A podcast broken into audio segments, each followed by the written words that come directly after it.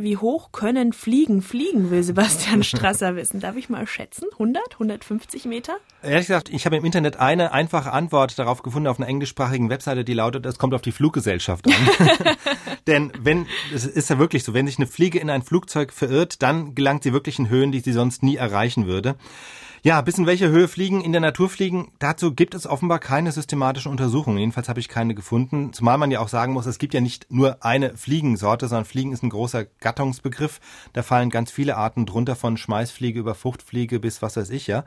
Der Punkt ist aber auch, die Frage stellt sich ja letztlich gar nicht, wie hoch Fliegen fliegen können, sondern welchen Anlass es für sie geben sollte, das mal auszuprobieren, wie hoch sie es aushalten. Denn für die normale Fliege, aber auch sonst für Insekten, gibt es überhaupt keinen Anlass, hoch hinaus zu fliegen. Was sollen sie dort? Ja, also es kostet viel Kraft und Energie, es gibt nichts da oben zu fressen, es besteht nur die Gefahr, dass man von Vögeln gefressen wird oder nachts von Fledermäusen.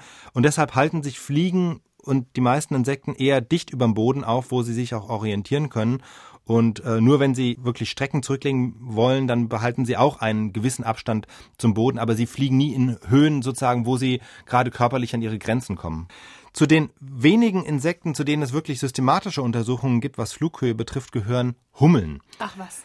Ausgerechnet Hummeln. Hummeln, ja, wird man nicht meinen, aber man hat in China Hummelnester noch in 4400 Metern Höhe gefunden. Man hat Hummeln am Mount Everest in 5600 Metern Höhe fliegen sehen.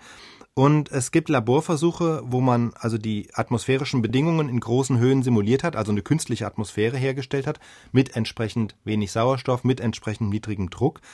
Und da haben die Hummeln also noch Bedingungen ausgehalten, die denen in 9000 Metern entsprechen, also höher als der höchste Berg der Welt, ja. Da können die nicht nur überleben, sondern das hat sich da gezeigt in diesen Versuchen, sie können in dieser künstlichen Atmosphäre auch aktiv fliegen. Nur fressen können sie da nicht mehr, weil sie keine Blumen finden.